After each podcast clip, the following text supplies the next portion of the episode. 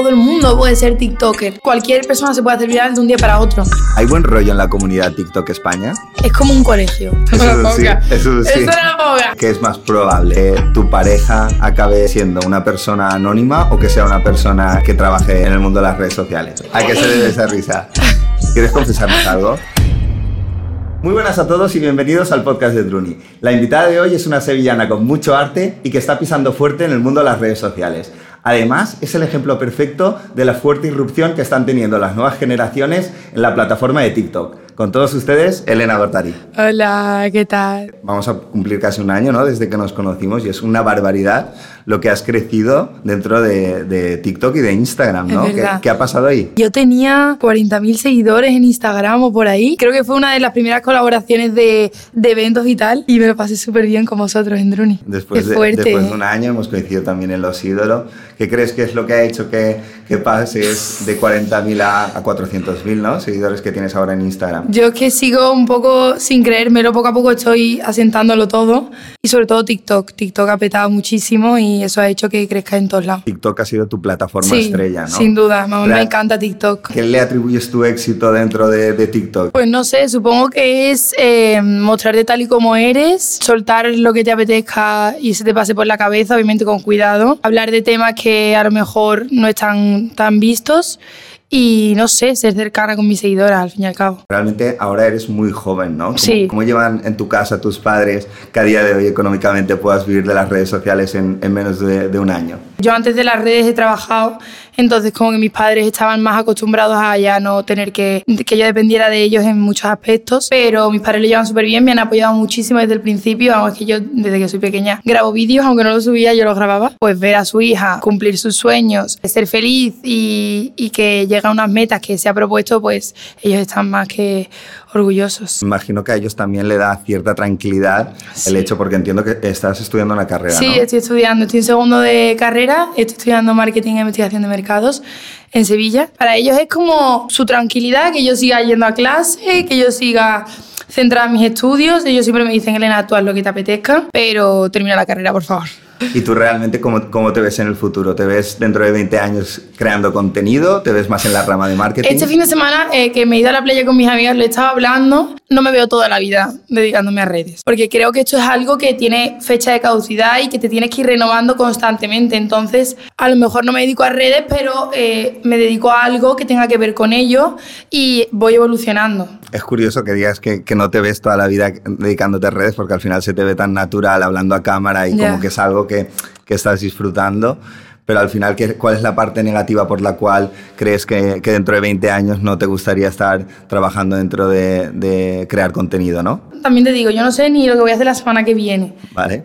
Pero eh, sí que es verdad que conociéndome, eh, yo soy una persona como que se quema mucho, entonces a lo mejor dentro de 20 años, si sigo con el mismo ritmo que tengo ahora mismo, eh, no me gustaría seguir haciendo lo mismo todo el rato. O sea, soy una persona que se cansa y cambio. A lo mejor no estoy en TikTok o estoy en otra plataforma, no estoy grabando vídeos y estoy produciendo lo que sea. O sea, yo me veo como dedicándome a esto porque al fin y al cabo lo que yo estoy estudiando es marketing, investigación de mercados y yo quiero hacer un máster o centrarme en lo que es la publicidad y las redes, pero no me veo haciendo lo mismo que estoy haciendo ahora, evolucionando, ¿sabes? También es verdad que, que hay muchos creadores de contenido que en su, día, Muchísimo. di- que en su día dijeron que, que no se veían trabajando. Ya, toda es la- verdad. toda- y, y luego aparecen nuevas plataformas, por ejemplo, ahora tenemos a Twitch. A lo mejor el día de mañana aparece otra plataforma que se adapte más a tus necesidades en ese momento. Hombre, claro. Yo creo que soy como la, mm, la nueva, yo soy la novata de todo esto. Y yo el año pasado no me imaginaba eh, yendo eh, y haciendo lo que estoy haciendo ahora. Entonces tampoco te puedo decir dentro de 20 años quiero hacer esto o lo otro. Entonces yo Claro. fluyo, me dejo llevar y que sea lo que Dios quiera. Tu filosofía es más de... Dejarme de- llevar. De centrarte en el presente Exacto. y disfrutarlo. Intentar exprimir al máximo todo lo que puedo hacer, no quedarme con las ganas de nada y ya está. ¿Y el hate y la presión en redes sociales, cómo se lleva ahora que tienes más seguidores? Yo me acuerdo al principio que obviamente no recibía nada, o sea, absolutamente nada, todo eran comentarios buenos, gente súper linda. Y sí que es verdad que obviamente estadísticamente si tú tienes 100 seguidores, de esos 100, uno puede ser tu hater, pero si tienes 100.000 ya el número de haters aumenta, entonces como que lo sientes más y lo ves todo como mucho más presente. Y me da mucha rabia porque es una realidad y poco a poco estoy aprendiendo a sobrellevarlo, pero de 20 comentarios que recibo, si tengo dos malos, es como que me centro en los malos y no soy consciente de todo el cariño y todo el apoyo y todo el amor que, que me dan a diario. Entonces, poco a poco, y creo que es un trabajo em, que no se consigue de un día para otro, estoy sobrellevándolo. Sí que es verdad que, gracias a Dios, no me he metido todavía en ninguna polémica. Ese que me acabaré metiendo porque tengo la boca muy grande. La probabilidad, si te dedicas a las redes, de acabar metido en una polémica es muy alta. Es muy alta. Yo, eh, este fin de semana, ha habido una polémica con Paula Gonu hablando del tema de yo Juan y no sé qué. ¿Qué tiene ser una persona y tener a 40k personas viendo cómo hablas en andaluz y seguro que el 70% ni le entienden, o sea, eso tiene un puto mérito. Yo hablé luego con ella, ¿sabes? Porque luego estaba todo raya, es que no veas la de mierda que le cayó, eso fue increíble, pero no sabía que sí valía tanto, ¿sabes? Bueno, se confundió y no se explicó bien. Yo, conociéndome y sabiendo que yo hablo muchísimo, es normal y tengo claro que va a llegar un momento en el que voy a meter la pata porque no nos explicamos del todo bien nunca y se pueden malinterpretar las cosas. El día que llegue ese momento, espero que sea dentro de mucho, pues nada, asumiré mis errores si me he equivocado y si no, pues lo explicaré y ya está. Y además también creo que muchas veces eh, es proporcional el hate que recibes con eh, la viralización o lo conocido que estás siendo, ¿no? Que a veces cuando más conocido eres, eh, más expuesto estás, ¿no? Por ejemplo, en Drunit me doy cuenta que nos pasa mucho que cuando creamos contenido dentro de TikTok, por ejemplo, si funciona medianamente normal, al final a la gente que le sale ese contenido es la gente que, nos está viendo o que nos sigue o que le interesa. Claro, Pero en el momento en el que se empieza a viralizar el contenido, empiezas a salir a gente que a lo mejor le da igual o no empatiza tanto con el contenido que está mm. subiendo con la marca y ahí es cuando ves que empieza un poquito el hate, ¿no? Y a veces es, la, cara B de, de ser más conocido o tener contenido más viral. Tú tienes que ser consciente y tener claro quién eres, por qué estás haciendo las cosas y el fin con el que estás haciendo las cosas. Si tú tienes claro que haces las cosas con buen corazón, eh, con sinceridad y eres claro con tus seguidores, quien te quiera tirar hate, que te lo tire. Tú tienes la conciencia tranquila. Decías que, que, es inevitable para ti a día de hoy centrarte a veces en, en los comentarios negativos, ¿no? Que al final muchas veces los comentarios negativos son evidentemente la minoría, pero hacen más, más ruido. ¿Has intentado plantearte alguna manera de trabajarte esto para de cara al futuro? Que lo más normal es que cada vez tengas más comentarios de este tipo. Yo soy consciente de que puede pasar esto, pero yo lo leo y paso y ya está. Y los mensajes que me llegan, pues si son positivos, los leo y si veo que, pues lo que paso, lo paso y ya está. ¿Cuál es la, la cosa más rara que te ha dicho un seguidor o una seguidora por DM? Uf, un, un niño el otro día, bueno, a mí me encantó que me diseñó un traje de flamenca, pero un traje de flamenca eh, con patrones, telas, el dibujo y todo, y me lo mandó y me dice, si quieres yo te lo hago. Y le digo, no, no te, preocupes, de verdad que yo ya tengo mi traje de flamenca. Él te hacía el, traje Que me hacía el traje y me lo diseñaba, pero un niño de, 15 años que le encantaba diseñar.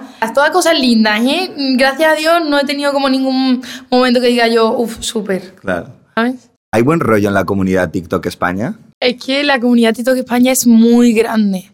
Es como un colegio. Es decir, tienes a diferentes grupos de personas que hacen diferentes tipos de contenido y que por consiguiente tienen diferentes personalidades y se llevan bien con unos o con otros. Yo en mi grupo de amigos que hacen contenido de TikTok, te digo, y pongo la mano en el fuego, que confío muchísimo en ellos y que hay buen rollo. ¿Qué pasa? Que somos un grupo pequeño ¿Quién, es, este, este grupo? Para que la gente que, a lo mejor no esté más pues, desorientada. Eh, Aitana Soriano, Natalia Palacios, Junimat, Juan Pérez, Alejandro Yamizar. Hemos estado haciendo varios viajes en verano y pues nosotros entre nosotros nos llevamos muy bien. ¿Qué pasa? Que obviamente hay mucha más gente y se cochichea, uno dice de uno, otro dice de otro, que si esta es no sé cuándo, y a ver, si tú lo dices... Te lo decía porque en el podcast de Aitana al final lo que comentábamos es que de alguna manera eh, es un mundo donde evidentemente hay cierto interés, ¿no? Y que mucha gente se ve más forzada a llevarse bien por interés que porque realmente eh, te caiga bien esa persona, ¿no? A ver, al fin y al cabo, creo que hay como dos, dos puntos de vista. La gente que se junta con diferentes creadores de contenido para crear contenido únicamente y para apoyaros eh, en números y hay gente que se junta con diferentes creadores de contenido para pasar el rato y que sale de manera natural esos vídeos.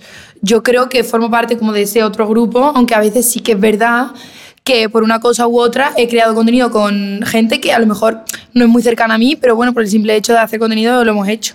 Y no pasa absolutamente nada. Tú lo que tienes que tener claro es quiénes son tus amigos, confiar en poca gente y contarle tus cosas a muy poca gente, porque mm, las voces pues, Claro. se, se van por No, y ahí. es lo que tú dices, a día de hoy, ¿cuán- ¿cuántos TikTokers hay, hay en España? De un hecho, montón, una barbaridad. Es que todo el mundo puede ser TikToker. Tú con tal de tener un móvil, TikTok tiene un algoritmo que cualquier persona se puede hacer viral de un día para otro. Y en una semana puedes convertirte en el perfil más influyente de todo TikTok. Totalmente. Y además, eh, el otro día salió un estudio que España es el país con más influencers y TikTokers de, Qué de fuerte. Europa. ¿Qué dices? Sí, sí, sí, sí. De hecho, que lo comentamos también en, en el último podcast, hicieron un estudio de las profesiones que más... Que eso sí lo he escuchado yo. Sí, que de todo hecho el mundo, todos los niños como que quieren ser influencers, ¿no? Exacto. Eso lo he escuchado yo, la verdad. Para ti, a día Sí. de hoy, ser influencer es una profesión. forma parte de mi rutina, pero no es a lo que yo me enfoco 100%. Sí que es verdad que mm, me dedico a ello. De mi porcentaje del 100%, te diría que crear contenido y estar en redes ocupa un 60-70. Hay semanas en las que ocupa un 80 y hay semanas en las que ocupa un 30. Es una, una fuente de ingresos, Claro. ¿no? A la que a lo mejor, afortunadamente, y no todo el mundo tiene la suerte de llegar ahí, con poca inversión de tiempo, puede producir Claro. unos ingresos bastante buenos, ¿no? Sí, claro, o sea, por- porque yo conozco a gente y creadores de contenido que se levantan a las 8 de la mañana y a las 9 paran y se dedican únicamente a crear contenido y a hacer cosas en redes. Y yo, pues, obviamente, como estoy estudiando una carrera, pues no tengo por qué tener una rutina. Puedo ajustar mis horarios e invertir tres horas y el resto del día en- enfocarme en otras cosas. Entiendo perfectamente lo que me dices. Decías antes que, que te tiran mucho la caña en, en redes sociales. ¿Has notado que ligas mucho más a raíz de, de ser al conocida? revés, te lo prometo, es al revés. O sea, es como que siento que al tener una cantidad de seguidores en redes, la gente como que te ve mucho más lejana. Compartiendo más tu vida, la gente te siente como mucho más lejana. Entonces, los chicos, yo no sé por qué razón, es como que me ven como inalcanzable. Y es como, hermano, ¿sabes? En plan, que voy a las mismas discotecas que siempre, salgo con mis mismos tres amigos y hago exactamente lo mismo que antes. Forma parte ya de mi vida eso, pero sigo siendo la misma. Entonces es como que me ven mucho más lejana y al revés, o sea, no, bueno, es que yo no le digo casi nada porque me da pereza, paso. O sea, es como, si surge, surge, pero no... Pero sí que es verdad que es todo lo contrario. Yo no sé la gente que piensa, pero no tiene nada que ver. Sientes que como que se atreven menos a, sí, literal. a acercarse. es eso, es como que no muerdo. Porque es que al final lo, lo normal, ¿no? Es que uno es que uno piense, bueno, cada vez que tengo más exposición a más personas, pues la probabilidad de Claro, que, es al revés. Sí. Yo creo que es al revés. que es más probable que tu pareja acabe siendo una persona anónima o que sea una persona que trabaje en el mundo de las redes sociales. cuéntanos, cuéntanos, ¿a qué, a qué se, a qué se debe esa risa? ¿Quieres confesarnos algo? No, yo Ah, no. Vale, vale. Vale. Eh, es que no tengo ni idea. Si fuera una persona anónima sería más complicado porque yo estoy compartiendo mi día a día, entonces estaría ocultando una parte de mí. Y si fuera conocida sería más sencillo, pero no sé. Al final la putada, ¿no? De exponer el contenido con tu pareja de cara al público es que luego es para las buenas y para las malas, ¿no? Exacto, es como una amistad. Si tú, si tú muestras 24/7 que estás con una amiga todo el rato, todo el día durmiendo juntas, nos vamos de viaje y de repente no ven que subes nada con tu amiga, eh, hace mil años que no subes fotos, no te puedes hacer la tonta y la loca, o sea, tenías que dar explicaciones. Entonces creo que es como que cuesta más sanar esa herida si lo cuentas que si no. Y además el, el día de mañana es lo que tú dices, el, el dejarlo y el tener que dar explicaciones a todo el mundo cuando tú misma estás en un punto donde estás mal y no te apetece Claro. eh, ni, ni contárselo a, a los tuyos, pues encima tener que dar explicaciones públicamente en redes. Pero también es verdad que luego muchas veces el juego de exponer tu vida en pareja te ayuda a, a Hombre, tener visualizaciones y a crear, y a ¿sabes crear algo? más contenido. ¿Sabes algo que yo me planteo muchísimo? Es si yo, ponle que pasan los años, sigo en redes y tengo hijos porque yo quiero ser madre, me pregunto mucho y me planteo mucho, mm, ¿mostraré la cara de mi hijo o no? Porque es un, es un debate curioso, porque al fin y al cabo tu hijo es tu hijo, forma parte de ti y, y está, va a estar todo el día contigo. Entonces, yo lo mostraría, pero por otro lado pienso y digo, mi hijo no, he- no ha elegido estar en redes, mi hijo a lo mejor si lo expongo, pues está más expuesto a cualquier peligro, a que le critiquen, a que le ataquen. Entonces, no sé, es algo que me pregunto mucho si lo haría o no. Porque eh, Yo creo que es un- el, gran, el gran dilema de los creadores de contenido, decir, ¿hasta, ¿Hasta qué punto hasta qué enseño? punto voy a vender mi vida? Claro, mi intimidad. sí, tu intimidad. Tu y a intimidad. veces cuanto más vendes tu intimidad, más, menos libre eres, menos libre eres, pero más... Más, eh, más cercano eres. más cercano eres y más eh, contenido tienes y a veces más la gente conecta contigo Claro. porque al final estás compartiendo cosas que mucha gente se pueda sentir Claro. identificada. Creo que es un arma de doble filo, ser natural en redes. Por un lado, eh, eres muy cercano a todo el mundo, la gente se siente muy identificada contigo, pero por, por otro lado tienes más frentes abiertos a que te critiquen y a que se metan y, en tu vida. Entonces, no sé, muchas veces me lo planteo. Estoy en mi casa, voy y digo, venga, voy a grabar un vídeo. Estoy mal, tal, no sé cuánto, voy a grabar un vídeo, voy a ser natural. Y digo, párate, ¿lo vas a grabar o no? Porque mm, si estás mal y estás inestable, puede ser que seas más propensa a que lo que te vayan a criticar te afecte. No sé. Claro. Es un Bueno, debate interno eh, que tengo mucho, todo el Sí, rato. Y yo creo que lo, lo tendrás que en algún momento que tú, tú misma decidir hasta qué punto Ya. estás Poco dispuesta. a poco, poco a poco lo vas decidiendo Claro. y vas tomando esas decisiones. Totalmente. Bueno, Elena, se incorpora con nosotros Marta, del Hola. equipo de redes sociales, que creo que la conoces, Sí, la conozco un poquito.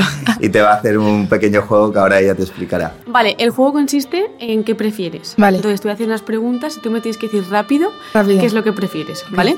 ¿Qué prefieres? ¿No poder utilizar las redes sociales nunca o no decir a nadie que tienes pareja? No decir a nadie que tengo pareja.